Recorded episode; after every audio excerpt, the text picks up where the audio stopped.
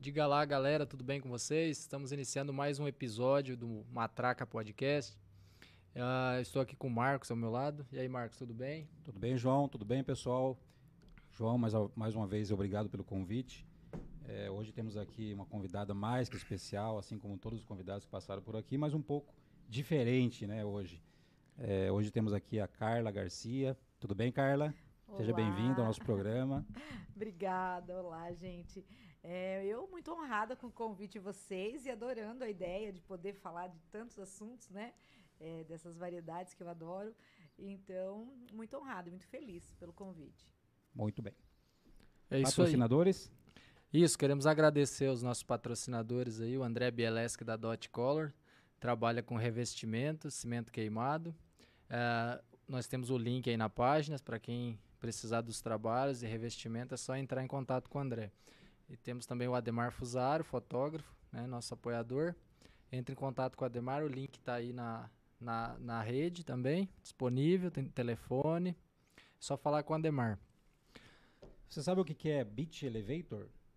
Hoje nós vamos aprender o que, que é o discurso do elevador. Mas né? Mais para o meio do programa a gente aprende sobre. Hoje é um programa curso, tá? Nós estamos aqui para aprender hoje, tá, Ei, Carla? Depois se quiser cobrar também não tem problema, tá é, bom? Eu vou cobrar de cada um que estiver assistindo lá. a Carla, puder co contar para nós sua história aí, em Sorriso principalmente, né? Tá um certo tempo aí como empresária, palestrante, consultora, instrutora. É, a minha Perfumista, se é isso o termo, não sei é, se é isso o termo. Pode ser.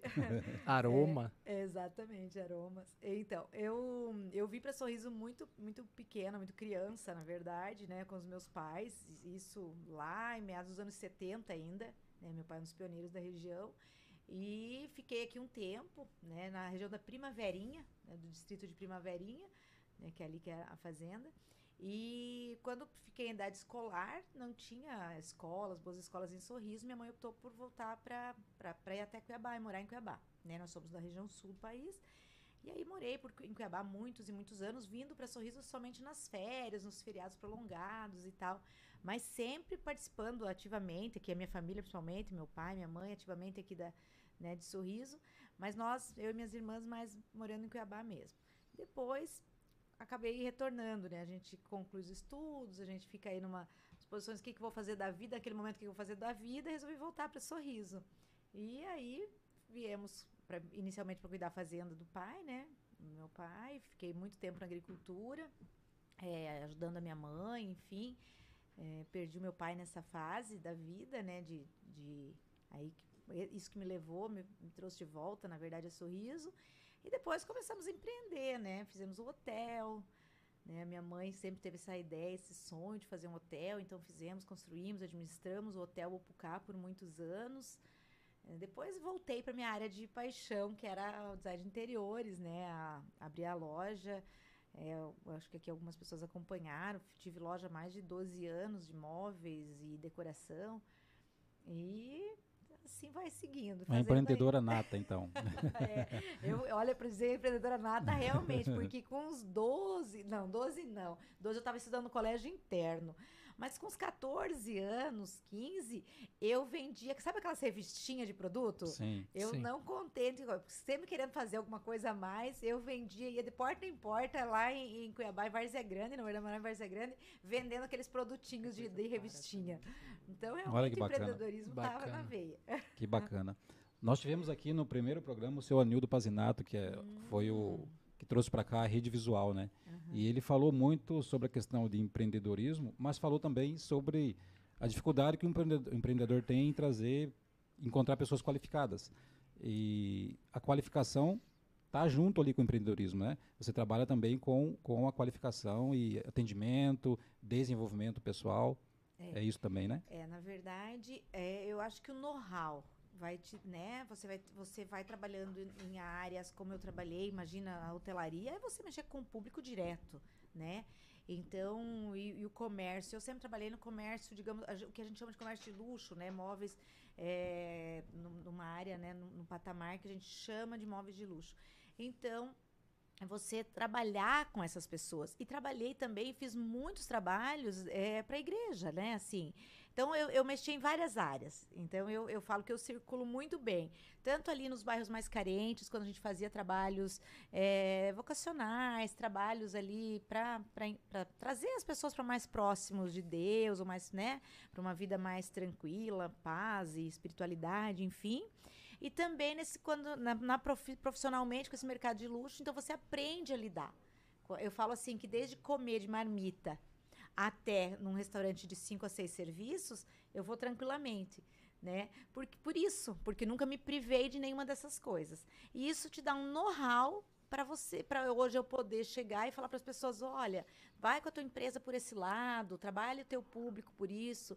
Eu acredito no desenvolvimento integral do ser humano. Né? O que, que é? A pessoa que ela se lapida de dentro para fora inteira. Eu não acredito que você trabalhe um profissional para ser um bom profissional se a vida pessoal dele não for trabalhada conjuntamente. Né? E eu tento desenvolver esse trabalho, né? trabalhando com nível de consciência, habilidades sociais. Bacana. Não é só isso, né? Nós tivemos dificuldade aqui em servir o uísque, a água, porque eu não sabia como servir de forma correta, mas depois tem uma foto ali que vai eu, eu falei, também. Eu, eu falei assim para ele, põe água no copo e me entrega o copo, gente, tá tudo certo. É. Essa, essa, questão da, da ética, é, a etiqueta, né, que é o diminutivo de ética, tem uma história por trás disso. Eu assisti uma palestra sua uma vez e fiquei muito fiquei muito curioso em relação a isso, né? Uhum. Gostaria que você contasse essa história para nós aí. Bom, é, é, é, etiqueta. A etiqueta, ela vem, a etimologia, a gente for estudar a etimologia da palavra, ela vem realmente de, de pequena, é, é a tradução é pequena ética, né? É, é, é, ela vem da ética mesmo, da palavra grega ética, certo? E etiqueta, por quê? Pequena ética, porque são coisas, são, são é, comportamentos que vai se adequando, se colocando na sociedade, se colocando para as pessoas, para que esse convívio seja mais harmonioso, né? Então, se você tem ética, se você tem respeito, cuidado para com o próximo, você tem etiqueta, né? Eu falo sempre elegância, eu uso o termo muito elegância, gosto muito desse termo, porque defino o termo elegância também, vamos estudar a etimologia da palavra, eleger, elegiare, né? Lá do grego elegiare, eleger. Então, o que, que eu elejo? O que, que eu escolho para minha vida? Como eu disse, eu escolho. É um iPhone? não. não, não foi um iPhone. eu, como eu escolho viver a minha vida? Né? Eu, eu, eu, eu sempre dou o exemplo nos meus cursos. É, você me vê num posto de gasolina fazendo um barraco com alguém, não importa o motivo, se eu tenho razão, se eu não tenho razão, e depois você me vê entrando numa palestra, num curso, dizendo, gente, eu vim falar sobre elegância. O que, que você vai pensar? Primeira coisa, é uma falsa, uma mascarada, né? Então, eu falo que o nosso comportamento ele é diário, e a elegância, ela tá dentro de você, da hora que você acorda, da hora que você vai dormir. Chique é simples. É só pôr uma roupa de grife, uma bela joia, um belo acessório e sentar direitinho que você está chique. Agora, ser elegante é muito mais do que isso. Ser elegante é eleger padrões, eleger comportamentos para o seu dia a dia, da hora que você acorda ao momento que você vai dormir. Então, porque porque eu, eu, eu entendi aí que você pode ser chique, mas não ser gentil. Exatamente. E elegante tem a ver também com gentileza. Exatamente, exatamente. Eu falo que elegância é um dom. Entendi. Eu falo que elegância é um dom.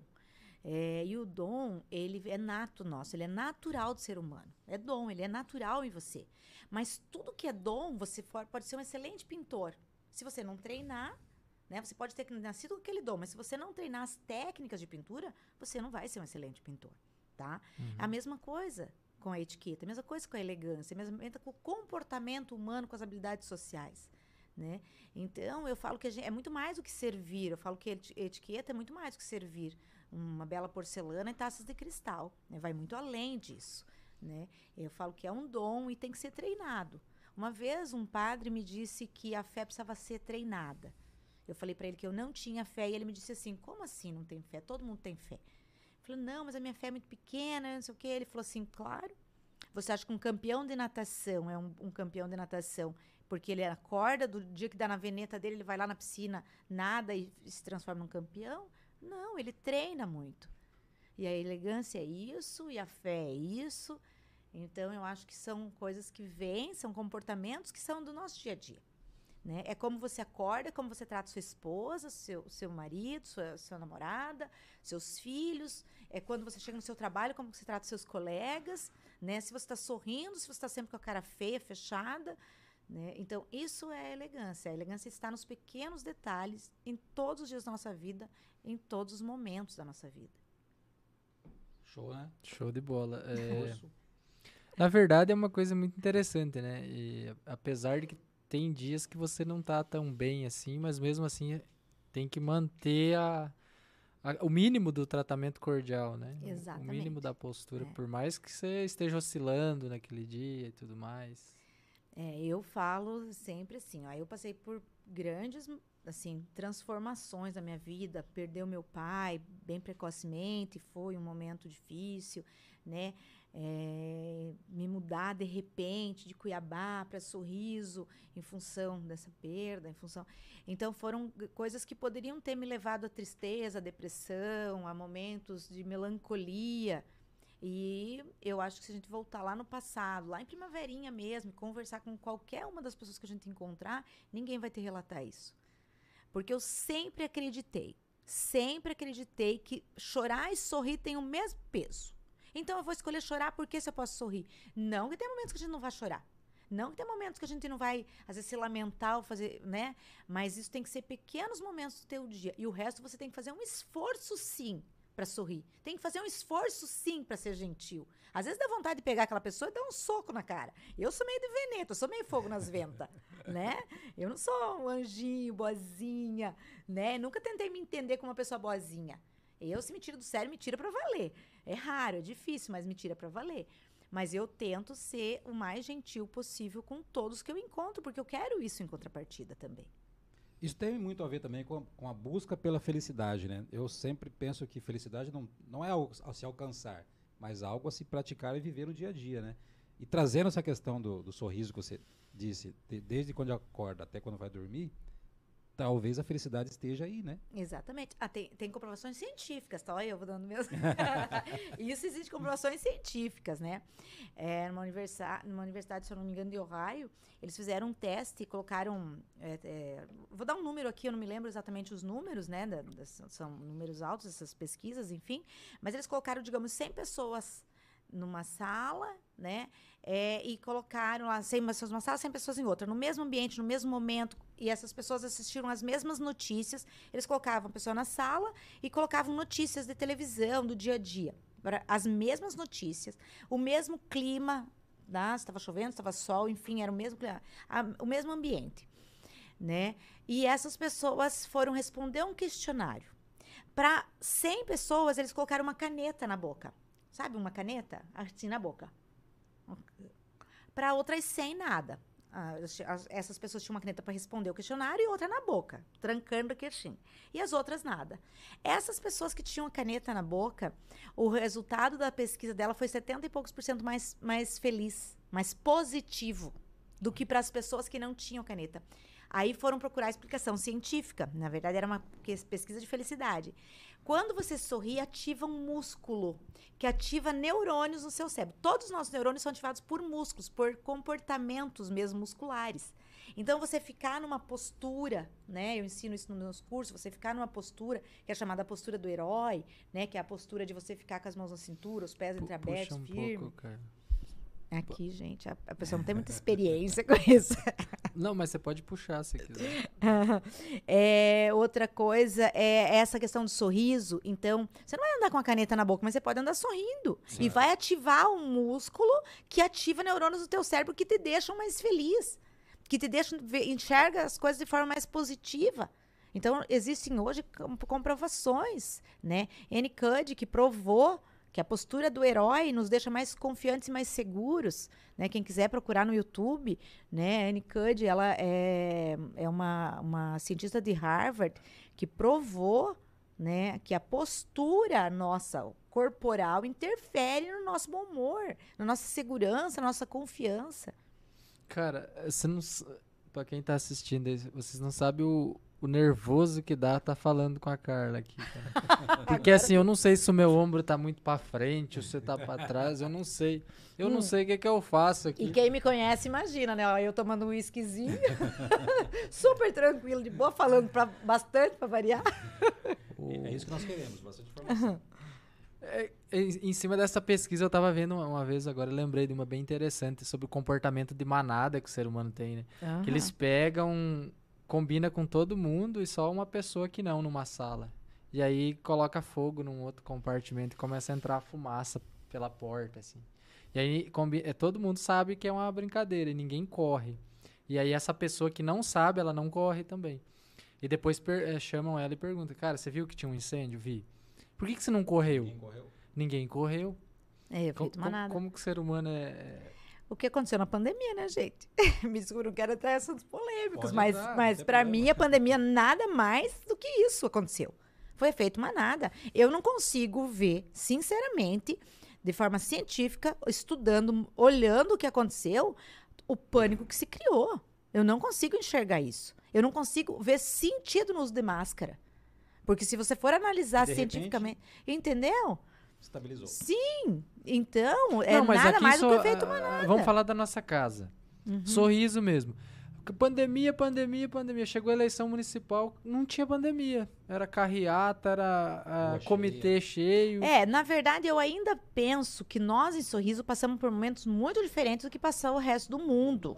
Eu fui, é, viajei várias vezes para Curitiba, eu tenho minha filha hoje que estuda lá, né, durante a pandemia. Fui para lá, fui para São Paulo algumas vezes, para outros lugares, enfim. E eu via muito mais pânico do que aqui. Aqui nós ficamos quatro dias fechados, o prefeito abriu logo em seguida, né? Ah, tinha que, que, que, que estruturar algumas regras em função de, de, de regras que vinham até de cima e tudo mais. Mas eu acho que nós passamos de forma muito mais tranquila. Agora, vai em alguns lugares. Eu fui proibida semana passada. Semana passada eu estava viajando, eu estava em Curitiba. Eu fui proibida de comprar um remédio. Eu não pude entrar na farmácia porque eu não tinha máscara. Sendo que eu estava dentro de um shopping, sem máscara, andando pelo shopping de forma normal. Aí, para entrar na farmácia, eu precisava da máscara. Faz sentido. Faz sentido um negócio desse, gente? Então as pessoas não param para pensar. De um restaurante que você entrava de máscara e sentava, te, podia tirar. Isso. Aham. Só se sentasse. E só se tivesse com um copo de água na mesa ou alguma coisa na mesa. Senão também não podia, porque daí Porque o vírus, ele, ele era seletivo. né? era seletivo. É, máscara. Não, é? isso. É mais ou menos Não, tá, assim. tá em pé. Tá em pé. Sentou, dá um... Não pega mais vírus. Eu, Isso, Hoje- ele, hoje- ele é hoje respeitoso. temos um. Ele, Hoje é ele, um- é- ele tem etiqueta. Isso o Davi falou, cara. Ah, ó! Ele nunca fala. Conseguimos fazer o Davi falar. Nós só iríamos é, é, continuar o programa se tivesse mil visualizações e o Davi falasse. É. Hoje já tem os dois aí. Ah, que bom. Eu gosto muito de detalhes, não é um trocadilho, tá? Ah, tá, vamos lá. Eu lembro da história que você contou lá dos Cavaleiros Templários, do rei, alguma coisa. Hum. Que criavam códigos e tudo mais. Como que é essa, essa, essa, essa história também? É, aí a gente vem falar da, da origem da etiqueta, É. né? Então, a, a etiqueta, ela, ela foi difundida no Ocidente pelo Rei do Sol, Rei Sol, que era chamado, que é Luís XIV, né? É um rei da França que fez o Palácio de Versalhes, né? Porque ele era um rei que ele queria trazer glamour para o mundo. Ele queria que o mundo fosse mais belo, queria que fosse mais bonito. É, queria que as pessoas fossem mais educadas, porque as pessoas na Europa elas não tomavam banho, elas eram fedidas, elas comiam com a mão. O, o hábito de comer com garfo veio do Oriente, a almofada, seda, tudo veio do Oriente, né? Então a- na, na Europa se comia com adagas e com a mão. E o Por povo isso acha que o europeu que é chique. né? O povo Investir em acha- perfumes, então. é, e o povo acha que o europeu que é chique, mas o Oriente era muito mais elegante, muito mais requintado e muito mais cul, né? A cultura era muito mais forte. Tanto que os- quando, quando o pessoal do Oriente veio fazer negócio com o Ocidente, para os europeus, eles traziam as especiarias para dar para os europeus mastigar, porque o mau hálito era insuportável. Nossa. Então o cravo, a canela vem daí. Eles davam cravo para os europeus para eles mastigarem para poder ficar perto da- dos europeus. E acham que o europeu é chique. e hoje é mesmo. Mas isso foi difundido pelo Rei Sol, pelo Luís, por Luís XIV, quando ele não suportava, né? Ele trouxe todo mundo da corte francesa para morar no Palácio de Versalhes e dava festas homéricas e grandes jantares e o povo era fedido. Então ele, ele institucionou o toalete, que as pessoas falam, eu vou ao toalete. Outro erro, né?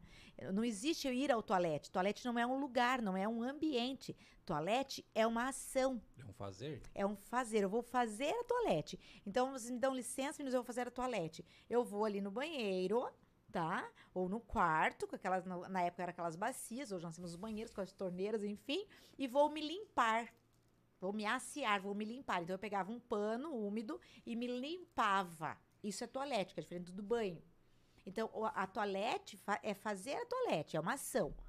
Não existe o, o local, né? É, sabe que tá lá escrito toalete? Uhum. Isso não existe. Isso é uma invenção das pessoas que pensam que querem ser mais chique do que as outras e colocam a toalete. Tá? É banheiro, é, entendeu? É isso que é o nome certo. Né? E aí, o, o rei Sol, no caso Luís XIV, ele começou a criar regras de convivência para que a convivência fosse mais harmoniosa na corte. Imagina aquele bando de gente, né? Digamos assim, aquele bando de gente convivendo todo mundo junto dentro de um palácio, aonde não tinha banheiros, né? Onde faziam as refeições todo mundo junto no, nos banquetes e tudo mais, e, e não tinha uma educação. Então ele contratou pessoas para vir para colocar institucionalizar regras. E aí começou a regra de comer com talher, de pôr o prato à mesa, de se sentar, né? a mesa. E aí, aí ele foi refinando, colocando toalha, e aí trouxe as pratarias, enfim. aí foi uma sequência. Que legal. Eu também fui na van hoje, é, fui na van e fiz uma comprinha hoje. E aí nós vamos fazer um mini curso aqui. Olha se é que você só. me permite. Essa super gente, eu não sabia disso. Vou até tomar mais uma Olha o barulho das pratarias. Olha só. Pra ver como que não precisa de muita coisa, né? Tem um eu não sei como é que usa, mas tá aqui. Esse aqui. Prato de sopa, prato Temos fundo. esse daqui também. Hum, boa escolha, uma escolha de um prato ah, branco. Faltou, faltou, faltou o joguinho americano. E o ah, talher. É, o talher então tá. Eu, eu, queria ver como que, como que é na prática então, vamos lá. Dá aqui isso aí. É, ó, tá Essas são as ferramentas para se montar uma mesa. Né? Normalmente a gente usa então um jogo americano ou uma toalha. Esse é o prato raso, tá? É o prato da refeição principal e esse é o prato de sopa, né? Ó, o prato fundo de sopa.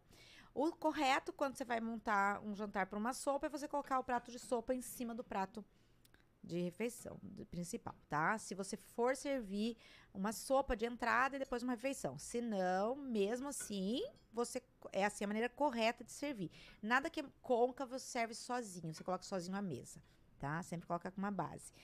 E aí, Aqui faltou a colher de sopa, né, meu amigo? Faltou colher de sopa ainda. Ele vai comer sopa sem colher de sopa, gente. Olha que coisa interessante. Que coisa. Mas aqui vamos tirar para ter sopa. Então vamos montar uma refeição trivial. É. é. é. Ó. Olha, eu já vi gente fazendo isso. É, no Oriente, no Oriente se come, mas aí são cumbucas, né? Aí se come assim, é o certo. Então vamos montar uma refeição do nosso dia a dia aqui. Refeição normal. Essa aqui é a colherzinha de chá, tá? Então também não tem a ver aqui. Então, se coloca a faca do lado direito com a serrilha ou fio corte da faca para o lado de dentro. Aí entra um código de cavalaria. É, a faca é colocada assim código em de função de um código de cavalaria. Código de cavalaria era o código que os cavaleiros usavam na Idade Média para se entenderem, né? cruzava-se às vezes com o inimigo e às vezes você queria bater o inimigo, mas às vezes você queria paz, você queria sossego na sua vida. Então você parava numa taberna, por exemplo, para fazer uma refeição e você andava com uma adaga, né? Porque eles andavam com uma adaga na cintura. Eles não tinham talheres. Lembra que eu falei que os talheres ainda não, não existiam?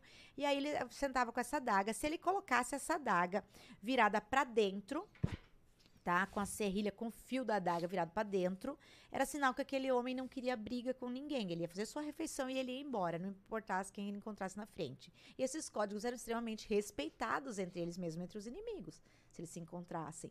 Então, usar a faca sempre com a serrilha para dentro, com o fio para dentro, é um sinal de paz, é um código de paz. Olha tá? que interessante. É.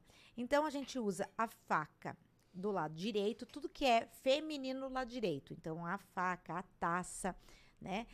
A colher, então viria do lado direito, se tivesse a colher de sopa, o garfo, o guardanapo do lado esquerdo.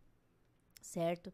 E aí na, aí na hora de comer, por que do lado direito, Carla? Porque tinha que se escolher um lado e antigamente, na Idade Média, as pessoas que fossem canhotas, elas eram consideradas deficientes. Né? Não se respeitava os canhotos, diferente de hoje. Eram que discriminadas. a- é, eram totalmente discriminadas. Hoje foi se adaptando, foi se aperfeiçoando, a etiqueta é extremamente inclusiva, mas na época não era assim. E aí, então, quando você vai comer, você pega os talheres dessa forma. Cadê a câmera? Aqui, né, os talheres dessa forma, tá? E a, fa- a- a faca sempre na mão direita, porque você precisa de mais destreza para cortar um alimento, para separar um alimento no prato. Então, geralmente a gente tem mais destreza com a mão direita. E depois você fisga o alimento e leva a boca sempre com esse gesto, né? Sempre fisgando os alimentos. E quando você tem que pegar o alimento, por nós brasileiros que comemos muito arroz, farofa, essas coisas, que na Europa não existe, então eles comem sempre com os talheres assim, mas para nós a etiqueta tem que se adaptar. Então a gente come, a gente troca de mão e leva o garfo à boca dessa forma. Que bacana. Volta o garfo, corta. E tem gente que acha difícil, mas depois que se aprende é muito mais simples e muito mais fácil. E eu quero. Eu tô, tô ressaltar assustado. eu não, não, tô- não gostou mais que 20 reais tudo isso daqui. Então você, ó, aproveita aí que tá chegando o dia das mães, pede pra ela jogar o Duralex transparente fora. Vai lá na van. Ah, o David disse que não. Vai lá na van, compra um joguinho pra ela, ela merece. É, gente. E assim, eu, eu, eu falo isso o tempo inteiro. É, montar uma mesa, eu, eu desafio qualquer pessoa que estiver nos assistindo, inclusive, a me convidar para ir na casa. E dentro da casa da pessoa, não importa o padrão da casa, tá? Ah, mas a minha casa é muito simples. Lá dentro da casa, muito simples, eu vou encontrar ferramentas para mostrar, para montar uma linda mesa. Isso eu tenho certeza absoluta. Se a pessoa tiver um jardim, então nem se fala. Porque aí nós vamos ter muito mais ferramentas. Porque as pessoas costumam deixar coisas guardadas, empoeirando, largadas, que são lindas para se colocar na mesa, para se colocar uma flor, sabe? Então, eu falo sempre: mesa posta é carinho, amor e cuidado. Não é ostentação, não é ter uma porcelana cara e talheres de prata. Não tem nada a ver com isso. No meu conceito, no conceito Carla Garcia, elegância está no carinho, no amor, no respeito. E não na porcelana e no cristal. Mas lá em casa, essas coisas, assim, é só pra quando chegar gente. é, vocês não são gente, no caso. Deixa isso aqui guardado e quando vir gente. Quando minha vem avó. gente. Minha avó ela guardava uma toalha. Daí no Natal ela estendia aquela toalha. Aham, daí tava tudo amarelo. Chegava gente, né? E a, nas... Porque chegava gente, né? Eu Daí chegava gente. Não, mas eu, eu falei justamente porque Aham. era assim que era, né? É, eu, eu costumo dizer sempre nos meus cursos, e quem já fez curso comigo sabe disso. Não espere ocasião especial. Faça ocasiões especiais com quem vive com você todos os dias. Você vai esperar o presidente da República vir na sua casa? Ele não vai vir, pode ter certeza. Na minha, ele não vai, tenho certeza. Para eu colocar uma mesa bonita? Não, eu coloco a mesa bonita para mim, eu coloco a mesa bonita para os meus filhos, eu coloco a mesa bonita para o meu namorado, eu coloco a mesa bonita para minha família. Entendeu? Eu não espero vir de. Ah, eu coloco todo dia. Lógico que não. Hoje eu almo- almocei, gente, na, na- de fast food no escritório. Né? A nossa vida não são flores e, e- e não é todo dia. Né? Tem, a gente tem momentos que a agenda é tão apertada que a gente precisa se adaptar. Mas eu faço momentos especiais. Eu Sim. crio momentos especiais. Eu não espero os momentos aconte- acontecerem aleatoriamente. Porque a nossa vida é uma rotina. Vamos fazer dessa rotina algo mais gostoso, algo melhor para nós mesmos. Não esperar a gente vir. É, mas os, os antigos, eu me lembro que tinha muito isso É. daí. É. Cara, eu, eu tava pensando aqui, você falou que a tua família trabalhava no, no agronegócio, né? Produtor rural. Você tem irmãos? Não, só tenho irmã. Só irmã? Aham. Então, quando, infelizmente, quando teu pai faleceu, você teve que ir pro agro mesmo, Isso. botar a mão na massa e É, tudo foi mais? antes do meu pai falecer, na verdade. Meu pai, ele ficou doente, né? e Foi se tratar. E na época nós escolhemos, né? Optamos por tratar, fazer o tratamento dele em São Paulo, porque em função da gravidade da doença, meu pai teve câncer. E a minha mãe acompanhou meu pai, obviamente, né, para o tratamento. O tratamento foi muito severo. E aí eu vim, já, já acompanhava meu pai, né? Eu já acompanhava meu pai de vez em quando e tal. E aí eu vim de fato mesmo, né? quando, quando aconteceu dele precisar realmente ir ficar em São Paulo, depois fazer cirurgia, quimioterapia, uma série de coisas. Isso foi um processo longo. E aí eu vim e, e fiz aquilo lá com muito gosto, assim, sabe? Me divertia fazendo aquilo saindo, pegando pessoal para levar para a roça, para fazenda, é, a emoção do dia que você ia plantar, iniciar o plantio, ah, tinha dado a chuva adequada hoje, tinha dado a chuva adequada, né, tal dia e amanhã então nós vamos iniciar o plantio. Então é, é a, a, agricultura ela vive de rituais, né? Ela vive de rituais e eu sempre gostei muito disso. Acabou depois a gente, né, é, indo para outros caminhos, mas a gente tem fazenda até hoje, hoje está rendada. Mas era assim, foi um caminho longo, uma longa trajetória, uma longa história aí e muito gostosa.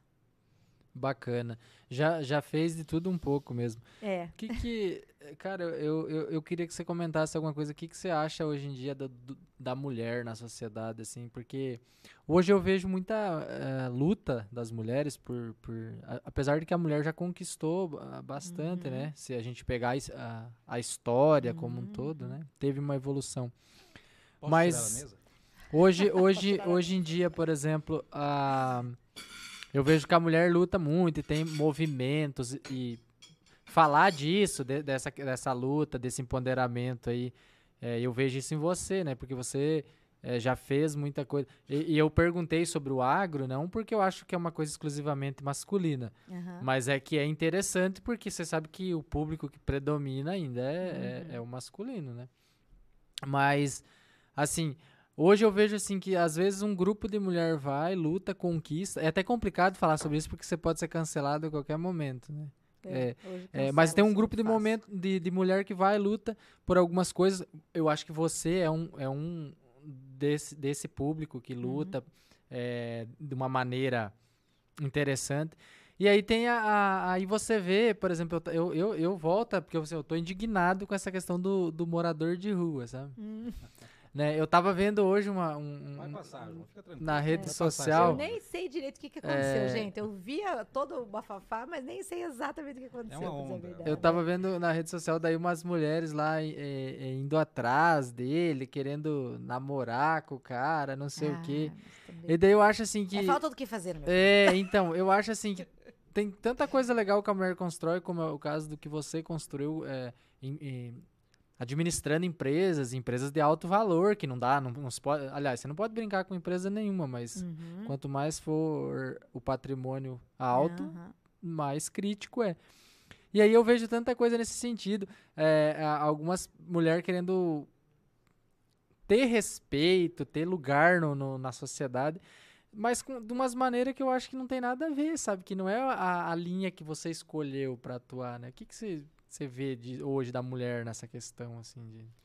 É? é, eu acho que, que eu acho que não, eu nunca separei mulher, homem, gays, lésbicas e afins. Na minha opinião, eu, eu, eu, eu não eu não separo isso, entendeu? Para mim é ser humano. E todo ser humano tem as falhas, as qualidades e constroem coisas lindas e destroem coisas lindas, tá? Eu sempre enxerguei dessa forma. Eu não vim pro agro quando eu vim dizendo assim, nossa, eu sou uma mulher, será que vão me aceitar? Não passava não me aceitarem pela minha cabeça, você entendeu? Não passava pela minha cabeça.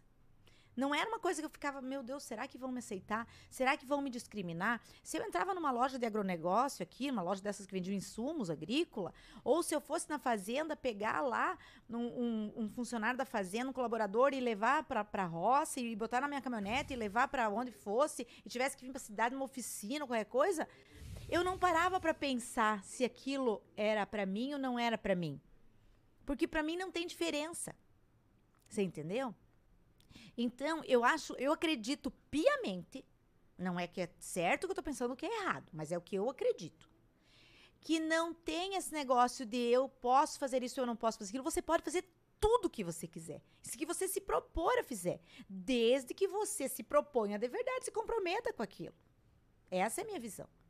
Entendeu? Entendi. Então, é, eu, eu não sei muito falar sobre esse assunto, porque para mim não passa pela minha cabeça esse tipo de coisa. Não, eu é sento em mesa com homens, e isso eu faço aqui direto, aqui em Sorriso, com homens já de, de certa idade, para falar de política. Eu, às vezes eu sou a única mulher na mesa, acontece, pode passar ali no camelo de vez em quando que eu tô ali. entendeu? Com os barão aqui da cidade, um povo antigão aqui que tá sempre por ali. Eu tô lá conversando de política, de agronegócio, de, de etiqueta às vezes, e, entendeu? E, e, e não vejo diferença. O que, que algumas pessoas fazem? Homens banalizam muito as mulheres, mulheres banalizam muito os homens. Isso é de dentro de cada um. O empoderamento ele é pessoal, ele não é sexual. Sabe? Ele não é por gênero, não é por sexo. Ele é pessoal. Você nasce mais empoderado que outros? Ou você se apodera pelo caminho, acreditando no que você acredita? E fazendo aquilo que você faz e fazendo né, a, as suas escolhas. Tá, eu, eu, eu penso, eu concordo com o que você falou, até eu me lembro de uma questão que o pessoal. Porque o, na história o ser humano gosta de segregar, né? Isso. É, e aí eu não sei é, separar separar por classe social e depois cria a luta de classes. Uhum. Ele mesmo separa, depois ele... E aí essas classes uma contra as outras. Isso. Igual eu tava vendo o pessoal fala muito, ah, fulano é da raça negra, né? Cara, nós somos da raça humana, eu entendo exatamente, dessa maneira. Exatamente. É, é, agora a cor é só uma cor. Uhum. Só uma uhum. pigmentação Entendeu? Diferente. Exatamente. E... É isso que eu, é isso que eu quero dizer. É, eu entendi esse nesse Isso, nesse é isso que eu quero dizer. É, eu não tenho é, dificuldade, eu tenho problema com algumas questões e sou extremamente ativa nas questões que eu acredito que eu não acredito. Esses tempos mesmo teve a questão do Superman. Vamos entrar no assunto polêmico lá, que o Superman gay não é gay. Eu postei no meu Instagram. Não acho certo colocar o Superman gay. O que, que vai ser da Luz Lane, tadinha? Foi namorada dele? que decepção, Entendeu? né? Criar um personagem gay, um super-herói gay, putz, muito legal. Acho que tá mais do que na hora de fazer isso. Entendeu? Mas pegar e mudar a história, um personagem que vem lá dos anos 30, dos anos 40, com uma história, com uma. Aí eu não concordo. Entendeu? Ah, mas por que não pode ter um personagem? Mas peraí, ninguém tá dizendo que não pode ter um personagem gay. Ao contrário. Faça um personagem, crie um personagem gay. Não tem problema nenhum com isso, ao contrário, bem ao contrário. Agora, querer mudar o que tá na história, não. Porque aí não tem história e não se constrói. Não se constrói futuro se não tiver passado. Senão a gente não tinha tantos cientistas buscando o que, que aconteceu lá 5 mil, 10 mil anos atrás. Né? Entendi. Entendeu? Então, eu, eu tenho um livro que eu indico para todo mundo ler, que é um livro de um cientista fantástico, é Sapiens, mas ele não é um livro científico, ele é um livro para leigos, né? Então todo mundo pode ler, ele tem uma linguagem super fácil, super, que todo mundo entende, eu li, entendi tudo. Então é muito interessante, Sapiens. Outro livro super interessante que fala do, da construção do ser humano, chama Cama na Varanda. Fala da construção da ideia do que é ser mulher desde o período paleolítico. Tá? E aí você entende o que, que é o ser humano de fato. É cultura, né? Uma traca é muita, cultura. É muita cultura pra nós, né? Nossa, eu, tô, eu tô em choque aqui. O Davi, tem aquela foto lá pra dar uma. Ai, meu Deus do céu. Lá vem. Lá vem, vou até tomar um esquisinho. O empoderamento tá ali, ó. Quer ver? Eu acho. Que, que eles. tchan, tchan, Pois é, meus amigos. Olha aí o empoderamento. E colocaram é mesmo. Claro, nós falamos que ia colocar. Não é no Camelos, né?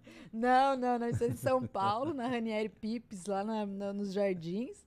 É uma casa de. É uma charutaria. Eu fui convidada para uma noite de autógrafos, uma tarde de autógrafos, na verdade, de um, de um, um conhecido que estava lançando um livro sobre Portugal. E aí, na verdade, eu não conhecia o autor, um, um amigo me chamou para ir lá. E aí fui eu experimentar. Mas essa cara aí, gente, não era fazer a sexy, não. Eu tava me afogando mesmo, tá?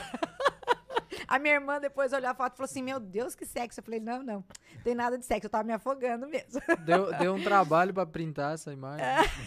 O vídeo passava muito rápido. Assim, a curiosidade que fica é qual é a composição do, do chá. Brincadeira. Ah, tá, isso tá pedindo demais. Mas ele tinha sabor de chocolate. Hum. É, isso, ah, isso tá, assim. É, era mais. Era mais uh, mas era um cubano, era um cubano autêntico. A gente passa, passou uma semana stalkeando as. É. Passamos mesmo. Stalkearam a minha é. vida, gente.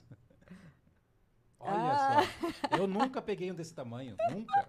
Nunca consegui. Quanto que custa pra fazer. Pra, pra comprar esse peixe? ah, não vou assim. contar, assim. né? Meu segredo. Não, eu comecei, eu comprei desse tamanho. Que legal. Onde foi isso? Isso aí no Rio Jamanchim, no Pará. Já fui. É, é, no Rio Jamanchim. É bem... Mas não peguei nenhum desses. Né? Eu peguei vários. Peguei até um pelo rabo. Você procurar o Olha. vídeo, ele tem no. Não sei se tem no Instagram. Tem um, um que foi pego. Gente, você acredita que o pe- foi fisgado pelo rabo? Eu, eu tirei ele da água. Meu Deus. Aham, muito. Continua, Eu vi que aquele história peixe, eu falei, gente, isso aqui é uma baleia. Não é possível, porque o peso, né? Porque vem o peso na carretilha, e Uma você orca. puxa e puxa e não vem. Isso aqui é uma baleia. Eu falei, peguei uma baleia. Aí tava pego pelo rabo. Daí, claro, ele fazia força contrária, tentava puxar, né? E ele. Então foi. E era até um menor que esse, mas deu trabalho pra tirar da água. É pescadora, conta até a história. É, mas Sim. é a minha especialidade, né? Mas será acha? que é história de pescadores? Pois é. É a dúvida. história, não é, história. tá? História de é pescador. história Não é com H. história. É, Não é história.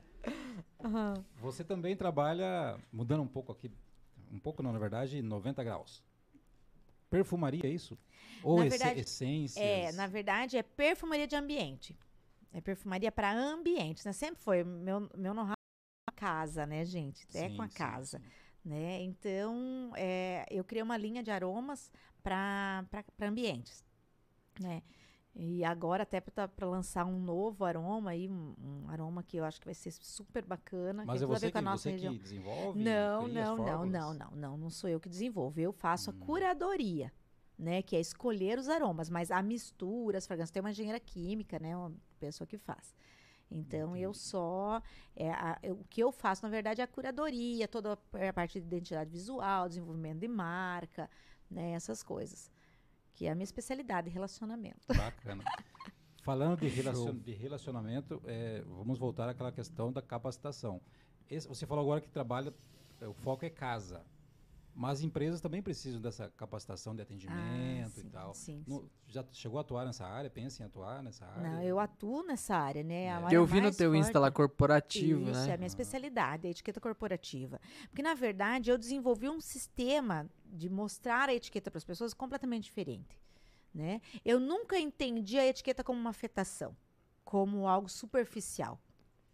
É, é, como eu falei, você vê que se a gente for estudar a etimologia das palavras, a raiz, da onde vem, você vê que não tem nada de afetação nisso, né? E as habilidades sociais, muito mais. Cada dia mais é comprovado que você precisa das habilidades sociais para sobreviver no meio corporativo.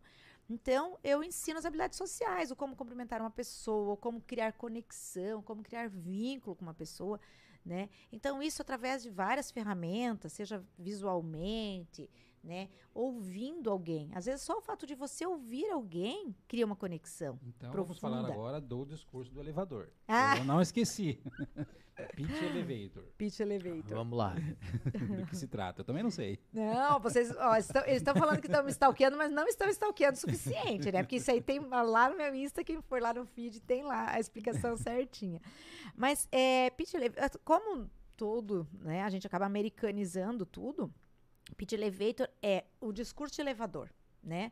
É aquele momento que você, por que que se traduz assim? Você tem pouquíssimo tempo dentro de um elevador, né? E se você estiver num elevador e você encontrar aquele empresário, aquele cliente, aquela pessoa, seja do relacionamento pessoal, aquela pessoa que estava encantada, querendo namorar, algo, algo assim, o que, que você vai falar para a pessoa na hora? Se você não estiver preparado. Só sai besteira, né, gente? Vamos combinar? Você fica nervoso, Fala Sim. tudo que não deveria. fala tudo que não deveria. Eu já me encontrei nessa situação mais de uma vez. Depois que eu aprendi o pitch elevator, aí ficou mais simples.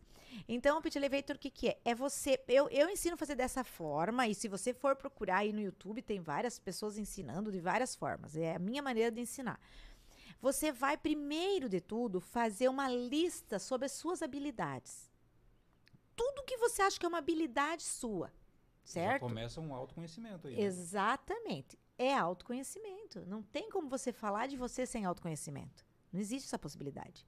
A não ser que seja algo superficial mascarado. Mas de forma verdadeira e efetiva, só com autoconhecimento. Então você vai fazer uma lista das suas habilidades. Vai listar. Listou lá 30 habilidades, 40 habilidades, 50, 20, o que você conseguiu. Quanto mais, melhor. Dentro daquelas habilidades, você vai lá e você vai grifar o que você acha que são as principais, o que é o teu diferencial mesmo, como pessoa, como profissional. E aí você vai criar uma frase com isso que dure de 30 a 40 segundos. E você vai treinar essa frase Nós né? estamos falando de prática aqui, tá? Não, é- não é nada teoria, é prática Não, é mesmo. prática. Como E aí faz você- quando acontecer. Exatamente. E aí você vai treinar isso. Você vai treinar na frente do espelho, você vai treinar a falar, né? Você vai falar pausadamente, dando ênfase nas palavras principais, né? Mas que isso dure no máximo 30, 40 segundos.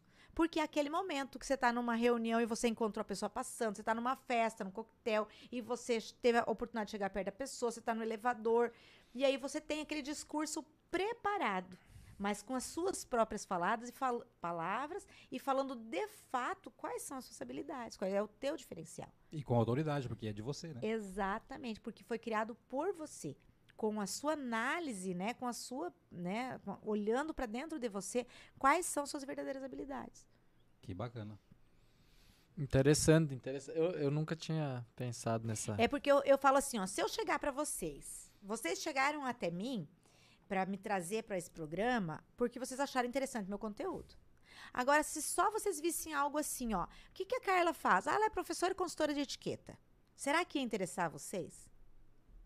Quando eu vou lá no meu Instagram e demonstro como eu faço o meu trabalho, acaba interessando, porque vocês avaliam que tem uma questão cultural envolvida, que tem né, uma série de questões que vocês acham. Se eu chego numa reunião, se eu chego numa festa ou em, num congresso e falar, ah, o que, que você faz? Ah, eu sou professor e consultor de etiqueta.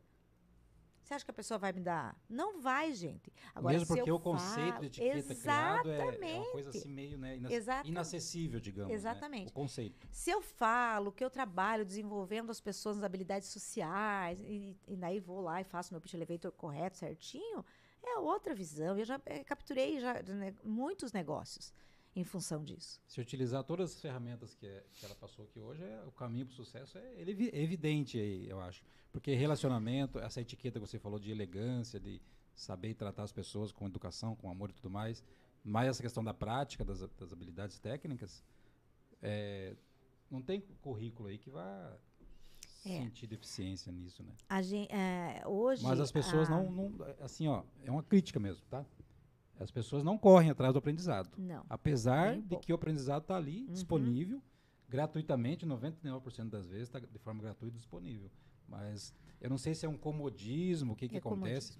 Não sei se é com essa geração, porque se as gerações anteriores também eram assim, mas nós estamos vivendo uma geração muito acomodada. Lá vou eu novamente defender que pessoas e pessoas. Era assim no passado e assim no futuro. Às vezes, quando algumas pessoas me falam assim, porque aqui em sorriso todo mundo fica cuidando da vida do outro. Eu Não não, é sei se tem alguém cuidando da minha vida, porque eu não vou parar para observar se tem alguém cuidando da minha vida. Isso é pode ter certeza. Eu vou entrar e vou sair dos lugares do mesmo jeito sempre. Sem parar para observar se tem alguém olhando para mim, me cuidando É, vou, ou não me cuidando. vou fumar meu charutinho ali em paz. Apesar de que foi, foi filmado, né? Entendeu? Então é isso. Eu não tenho esse medo. Eu não tenho esse medo das pessoas me julgarem porque eu fiz isso ou porque eu fiz aquilo.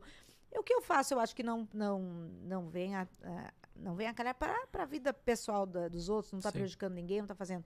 Então, é, ah, você bebe, você está sempre postando que você está tomando um vinho, alguma coisa assim, seria falso da minha parte. Se você me oferecesse aqui, ó, Carla, quer tomar uma água? Um uísque? Sim, vou tomar uma água. Aceita um uísque? Aceito sim um uísque. Essa sou eu, entendeu?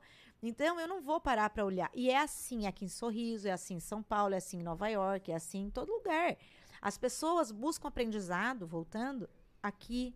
Uma parcela das pessoas, outras não. Agora, no século passado, vai ser assim no futuro. Tem muita gente querendo aprender, tem muita gente buscando aprendizado. Como tem muita gente que não busca mais, que, que é, é o aprendizado superficial hoje, com a, com a quantidade de informações que se tem. Né? Acaba não se aprofundando. Talvez essa seja a diferença da minha geração né, para gerações atuais.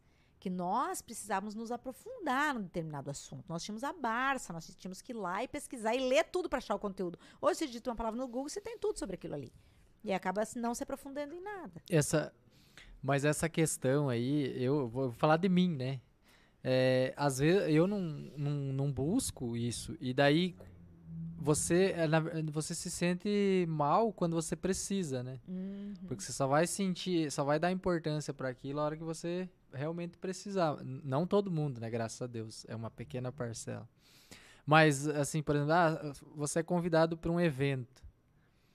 E daí, assim, você vive. Como você não, não talvez não convive com, com, pessoas que praticam a etiqueta, então você imagina que aquilo não é necessário para você.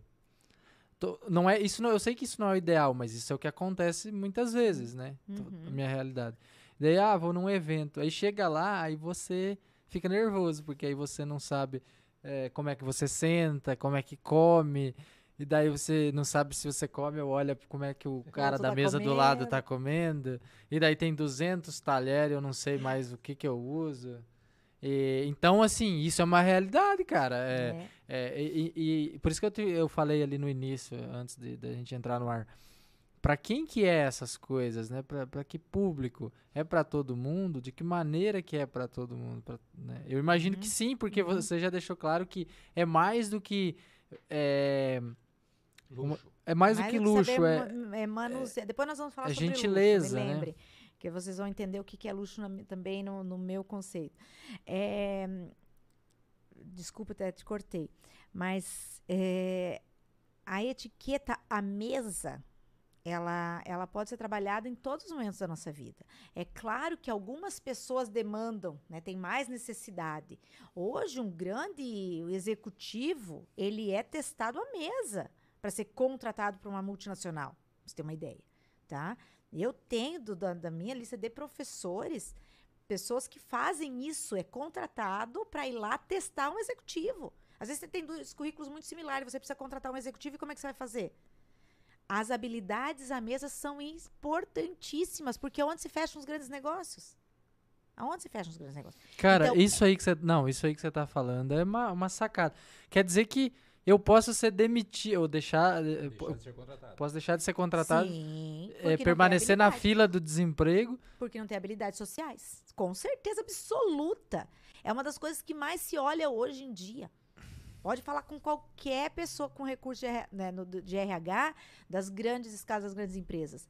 A habilidade social hoje ela está à frente da habilidade técnica, porque a habilidade técnica qualquer empresa pode treinar.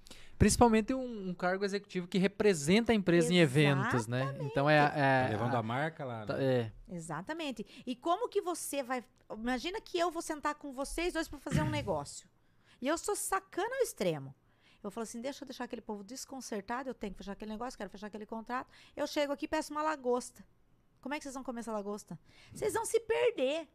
Eu ponho três talheres de cada lado, não preciso nem pôr cinco. Põe três talheres de cada lado e três taças de cristal, que é o básico. Vocês não vão saber o que vocês fazem, para onde vocês olham, o que vocês fazem com aquilo, Lem vocês vão ficar preocupados. Lembrei dos Vocês vão perder o foco. Lembrei dos, lembrei, lembrei dos A fome também. Lembrei dos ocidentais agora.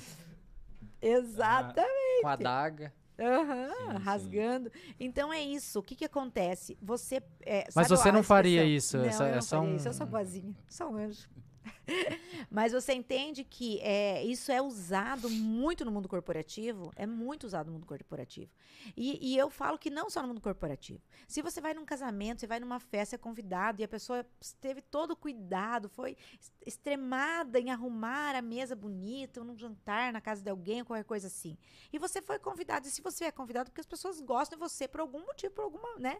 Então, primeiro o respeito com aquelas pessoas e a, a pessoa com você. Mas aí você foi. Aí tem uma a pessoa se preocupou em colocar uma playlist maravilhosa, aquela música agradável para vocês comerem durante, né, para ficarem durante o jantar. Ela harmonizou o vinho, ela arrumou a mesa bonita, ela colocou uma flor. A conversa tá fluindo tranquilamente. Quando você senta à mesa e você olha aqueles talheres ou tem, no caso, né, ou qualquer coisa que é servido que você não sabe como comer, você para de ouvir a música, você perde o foco no que a pessoa está uhum. falando, você é perde o rebolado. Isso é fato. Como dizem. E você fica procurando o que os outros estão fazendo pra você fazer também. Você fica transpirando, na verdade. Exatamente. Entendeu? Então é muito mais do que, ah, mas é frescura. É frescura. Pode ser para alguns. Eu não tô aqui para julgar quem acha que é frescura, quem não acha que é frescura. Eu tô aqui para dizer que eu duvido a pessoa que se encontra numa situação dessa e que ai, não dá uma, sabe? Uma, uma preocupada. Ela sim. se preocupa sim, porque a gente é, é, intrínseco na nossa mente. Se você ler Sapiens, você vai entender o porquê que nós estamos sempre preocupados com o que o outro está fazendo, com o que o outro está nos julgando, como ele está nos olhando. Exatamente. É, não era para ser assim, mas é, mas né? É, é, é natural. Não, não Quando como. você saía da caverna e precisava ir lá e caçar, e você precisava, para ir lá e caçar, você precisava sair da caverna, a primeira coisa que você fazia era olhar o que tinha em volta. Você tinha de 3 a 6 segundos para detectar no ambiente, no momento, se tinha alguém pra, que ia ter que comer. no caso, literalmente, né? Entendeu? Então, para sobreviver, para o Homo sapiens sobreviver, ele precisou desse, dessa rapidez cerebral, que é o julgamento. Sim. E isso nos acompanha lá desde esse período.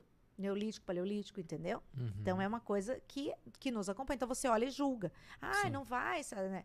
É, é intrínseco, é na nossa mente, independente de você querer ou não.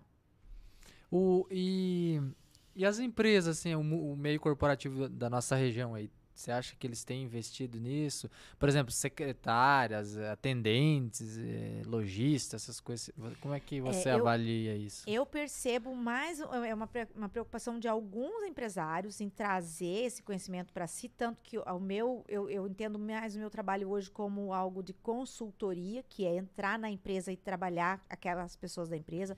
Já trabalhei com clínicas médicas, com a escritório de advocacia, é, imobiliária, posto de gasolina. Olha que interessante, né? Você fala, nossa, esses dias uma fazenda me procurou.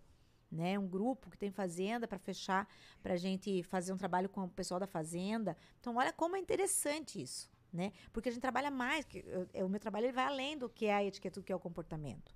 Né? Então é muito interessante isso. Eu vejo isso. Agora, se eu lanço um curso, por exemplo, agora eu vou lançar um curso para hum, maio, é, não lembro a data aqui no meu cronograma, mas para maio vai ser lançado um curso etiqueta para secretárias e recepcionistas. Então, é uma, é uma trabalheira para vender o, o, o, convite um a um, entendeu? Individual. Aí, como eu lancei, da última vez que eu lancei, uma empresa veio e falou assim: não, eu quero fechar para tantas pessoas. falei, ah, mas daí não é viável para você. Vamos fazer um lá para sua empresa, que aí fica o custo, Sim. né? Você pensa também no custo do empresário, né? Sempre fui empresário, eu sei o que, que é. E aí eu acabo fechando e indo na empresa e dando o curso para a empresa. Mas a pessoa vir e procurar, ir lá e fazer a sua inscrição e pagar, não, não é bem raro. É bem Por difícil. isso temos ali 200, hoje eu vi 250 vagas de emprego no Cine. Olha aí. E currículo tem bastante. É, e, e, um monte de gente procurando funcionário. Porque eu, toda hora as pessoas falam, ah, não sabe de alguém que precisa Eu tinha um medo quando eu era criança.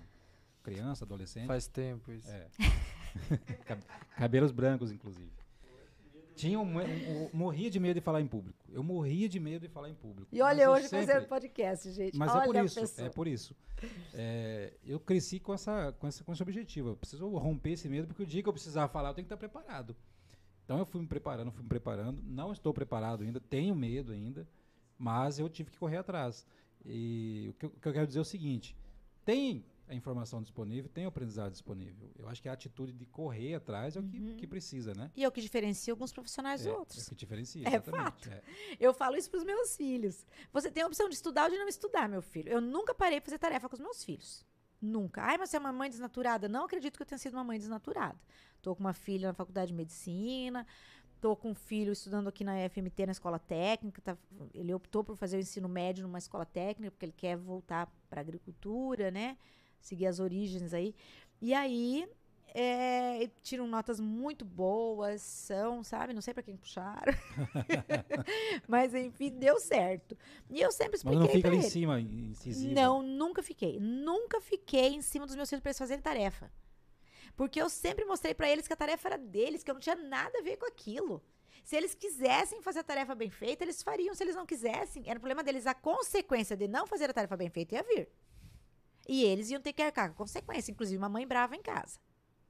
E no colégio, as consequências, né? De ser chamado atenção, de, de uma nota ruim, etc. Então, o que, que eles queriam para eles? É nível de consciência, gente. É isso que a gente trabalha, nível de consciência. A pessoa que está procurando um emprego e ela tem um nível de consciência elevado, ela vai se. Aquela que está empregada, que tem um nível de consciência elevado, ela vai buscar se melhorar, ela vai se lapidar. A outra não, e vai ficando para trás. É por isso que existem profissionais e profissionais, isso é fato. Não é o mundo que discrimina, o mundo que faz é. isso. É porque o povo faz. Não. É você que corre atrás das, das, coisas que você quer ou não. E é uma opção. E não tem certo e errado também, tá? Eu falo que não tem certo e errado. É uma opção. Tem pessoas que são comodistas e querem ficar naquele comodismo. E tá tudo certo. Só não venha exigir e julgar que o é. mundo é isso ou aquilo depois. Fazer sempre as mesmas coisas e esperar resultado diferente não tem como, né? Exatamente. Luxo. Você pediu para lembrar. Luxo, Você né? pediu lembrar. É, é porque eu vi vocês falando de luxo e toda vez que as pessoas falam de luxo, e vocês quase não chegaram a, a falar de forma pejorativa, mas quase. É, as pessoas tentam é, colocar o luxo como algo inacessível, como algo difícil, como algo superficial, e não tem nada a ver com isso. Vamos novamente buscar as palavras, o caminho que as palavras a seguem. Etimologia. Luxo e luxúria. É, luxo são diferentes. Hum? São diferentes. Luxo. É, luxação é machucado. Luxo é luxo. o Davi tá inspirado. É, hoje. o Davi tá inspirado, o Davi tá, tá participando. Deixa eu ver como é que tá Luxação o é machucado, é verdade. luxação é machucado. Nós estamos falando de luxo, né? Luxo vem da, da palavra lux em grego, né? Então, lux é luz. Hum. Então, luxo é colocar luz sobre as coisas. Caramba! Tá aí um ângulo que eu nunca tinha. Exatamente todo artigo pode ser de luxo? Depende. Para ser de luxo, ele precisa ser realmente de excelente qualidade, isso é básico. Mas além de ter uma excelente qualidade, ele precisa ter uma história, ele precisa ter uma tradição. Entendeu? Ele precisa ter luz, seja um objeto, seja um serviço. Ele tem que ter algo a mais. E não é só preço. Às vezes você busca esse algo a mais na história. Eu costumo contar a história de Louis Vuitton, né, do grande Louis Vuitton, que transformou, né, como se fazia malas no mundo, né, ali no século XIX. Então, ele transformou a forma de fazer mala. Por quê? Porque ele tinha um objetivo, ele era tão focado que ele podia fazer uma mala, que as pessoas pudessem atravessar o transat né, um, num transatlântico, atravessar num navio, enfim, é, numa, como é que chamava? Numa nau, né? Nau. nau. E não molhar as roupas e não molhar documentos, que ele veio a pé Tá? Da cidade dele até Paris, ele fez mais de 400 quilômetros a pé. Ele chegou em Paris descalça, porque ele não, porque o calçado milhaçou no caminho, nas caminhadas dele, porque ele sabia que ele podia fazer a diferença. Ele transformou a mala das pessoas. As pessoas não podiam viajar, não podiam carregar documentos, roupa. Chegava no destino, tinha que lavar tudo. Ah, documentos não se podia carregar, né? Então, aqueles historiadores que saíam, faziam aquelas pesquisas, corriam um risco tremendo, perdeu-se muita coisa na história. Louis Vuitton transformou isso. Aí hoje fala assim, mas eu não vou pagar um absurdo uma mala da Louis Vuitton. Eu também não vou, porque eu não tenho dinheiro para isso. Mas se eu tivesse, vou ter certeza que eu faria, porque eu entendo uma mala da Louis Vuitton como algo muito mais do que uma mala cara. Tem uma luz em cima. Tem uma luz em cima, porque esse homem teve uma luz quando ele teve a inspiração de fazer a mala daquela forma como ele fez. E conseguiu transformar isso em gerações e se transformou na maior empresa de luxo do mundo, vendendo champanhe hoje, vendendo. Isso é uma infinidade de, de produtos que, que o grupo, né? É, que é o grupo, que a Louis Vuitton é uma das marcas desse grupo. Então, é, então se você for buscar a raiz das coisas, ela, tem, ela é muito mais interessante do que só um produto caro. Um produto ele pode ser só caro e não ter luxo nenhum. Uhum. É igual uma pessoa que pode ser só chique e não ter nada de elegância. É a mesma coisa. É, é tipo aquelas frases, né, que fala uh, é, é, tão pobre que tudo que tem é dinheiro, né? Só o que tem é dinheiro, uma coisa Isso assim. é, exatamente. Faz sentido. Cara, muito legal. É, eu só não acreditei nessa parte aí que tu não tem dinheiro para comprar a mala, mas, mas beleza. Isso não, é, não se fala em dinheiro, o, a etiqueta fala isso. É, é, isso foi um jeito de me calar, entendeu? beleza, vou... só, né, só aprendendo hoje. O, o, e, e, e, deixa eu perguntar, uma, uma mulher assim tão empreendedora, administradora, é, tem algum projeto para política? Ah, olha, já, já me assediaram bastante. Imagina, imagina. Mas não, não. Foi uma decisão que eu tomei no passado, né? Diante, mediante a convites, inclusive. É, eu até em conversa com a minha mãe, enfim, de não participar de, de, processo eleitoral nenhum, político, enfim, de, nenhuma, de nenhum tipo. É, e não porque eu não acredito na política, eu acho uma, uma atividade extremamente nobre. É o que nos rege, é, é, é muito nobre. Mas por achar que se eu entrar na política, talvez eu morra, me ache numa vala com a família na boca daqui uns dias. né? Então, eu acho que eu não estou preparada. Eu acho que eu não tenho, eu não tenho condições emocionais para estar na política hoje.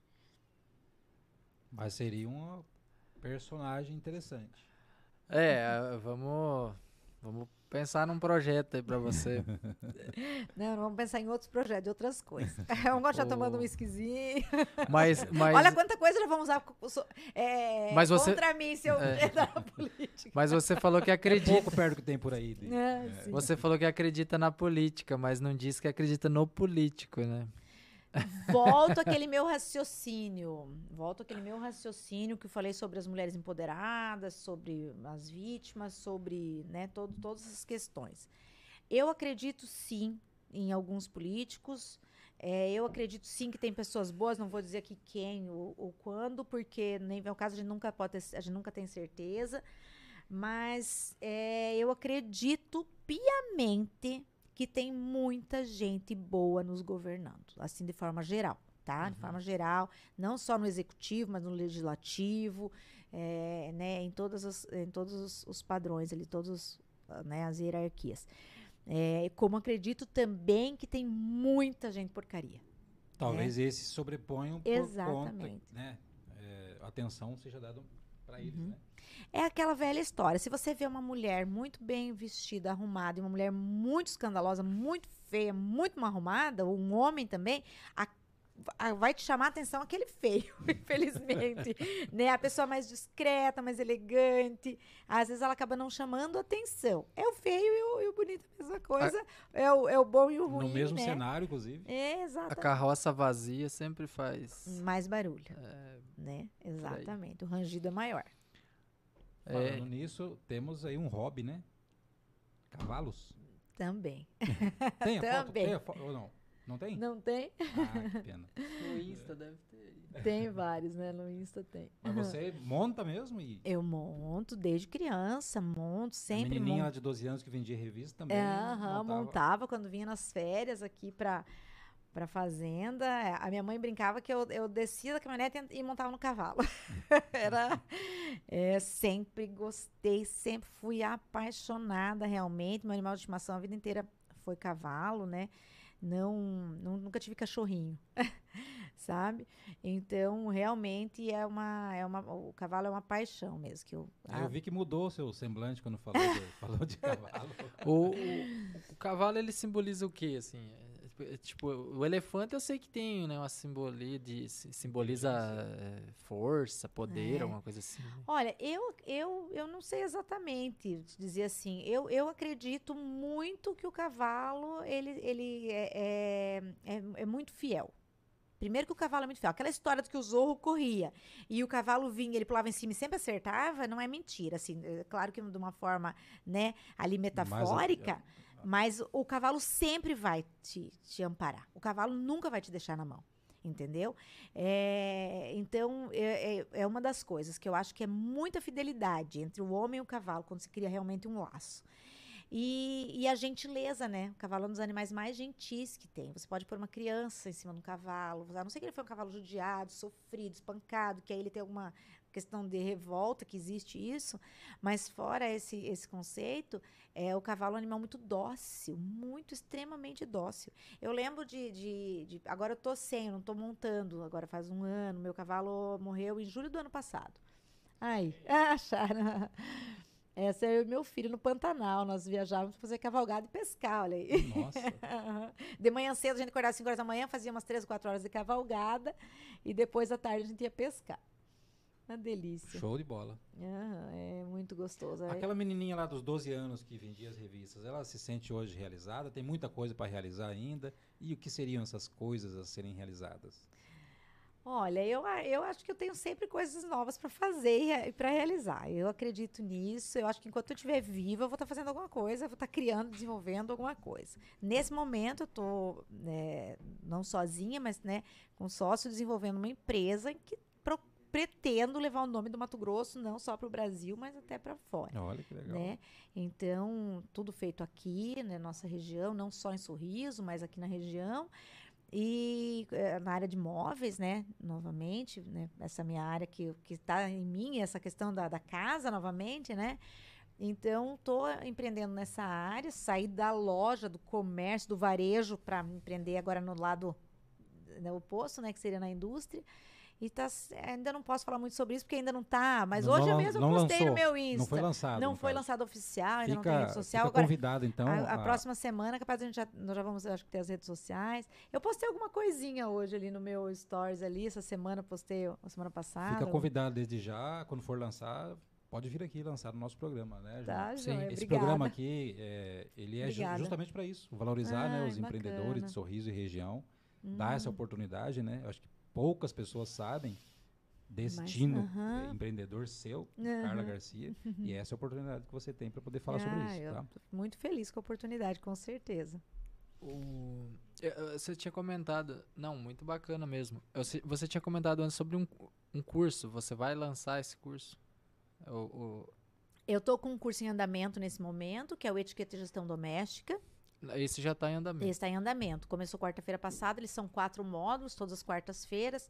Nesse, eu tenho duas parceiras, né? Que é uma personal organizer, que é a Leilane Brescancin, e a, é uma nutricionista, que é a Sônia Elefante, que elas dão. Então, eu dou o primeiro módulo, que é comportamento, né? Então a gente fala de uma série de questões, são três horas de curso direto, então uma série de questões co- do, comportamento à casa, tanto para quem trabalha na casa como que para a dona da casa. Aí vem a Leilane com a questão de organização, do, da questão técnica mesmo da organização da casa, e a Sônia com a organização da cozinha, gestão dos alimentos e da cozinha. Aí no último módulo nós nos juntamos, e normalmente a gente tem uma convidada, né? No, no curso anterior, a nossa convidada foi a Simone Gauss, que ela fala de aromaterapia, até tem a live gravada no meu, no meu Insta, é muito interessante. E é uma coisa que eu amo, né? É uma área que eu amo, aromaterapia. Então eu uso isso diariamente. E a gente dá esse bônus aí no final ali, ela vem, fala sobre aromaterapia, é muito interessante. O, esse, esse curso aí é presencial, né? presencial, pretendo lançar eles online esse ano ainda, né? Mas como a gente toca mais de um projeto aí junto, acaba ficando, Sim. né? É, então, é, tenho até que procurar profissionais aí da área de gravar, editar e fazer essa, essa questão, porque eu tô agora pretendendo lançar, pelo menos um eu queria lançar até o meio do ano agora, até essa- esse primeiro semestre, pelo menos um curso. Bacana. E depois eu tenho uma grade aí de quatro, cinco cursos no mínimo, né, pra, Sim, pra fazer. show de bola. Muito bem. Pois é, Marco. E aí? O que mais que nós temos para revirar a convidada aí? Ah, vocês já me viraram bastante que até charuto me botaram fumando no ar. Pois é. Estamos hein? Charuto lá em Sacudindo. São Paulo. É, é. Muito bem, estivemos aqui com a Carla Garcia, empreendedora, palestrante, aromatizadora, é isso? Pode ser. dama, né? É. Gosta de cavalo? Que, que É. anda de cavalo é dama, é isso? Não, é quem anda de cavalo Amazona, é Amazona. Amazona, É Amazona. Aprendendo Tá, tá igual o Panapaná do o Marcos. paná, paná. O rapaz mandou aqui depois o significado. O, o- o Marcos Art tava num outro episódio aqui, daí a gente entrou numa. Qual que era o coletivo de. de, Mariposas. é, de- de borboletas e Boa. coisa. Borboletas. E aí ninguém paná, sabia, era Panapaná. É, Olha, é igual a Ama-? Amazonas? É. Também não. Amazona, na verdade. Amazona, Amazona. É, Amazona. A É, mulher singular, que né? cavalga é Amazona. Na verdade, a Amazona, se eu não me engano, ela vem de uma. é, de um grupo de mulheres que cavalgavam e eram guerreiras. É uma, é uma lenda, na verdade, se eu não me engano, grega, algo assim. Show de bola. Mas também essa informação eu não tenho certeza, então não vou. Mas é-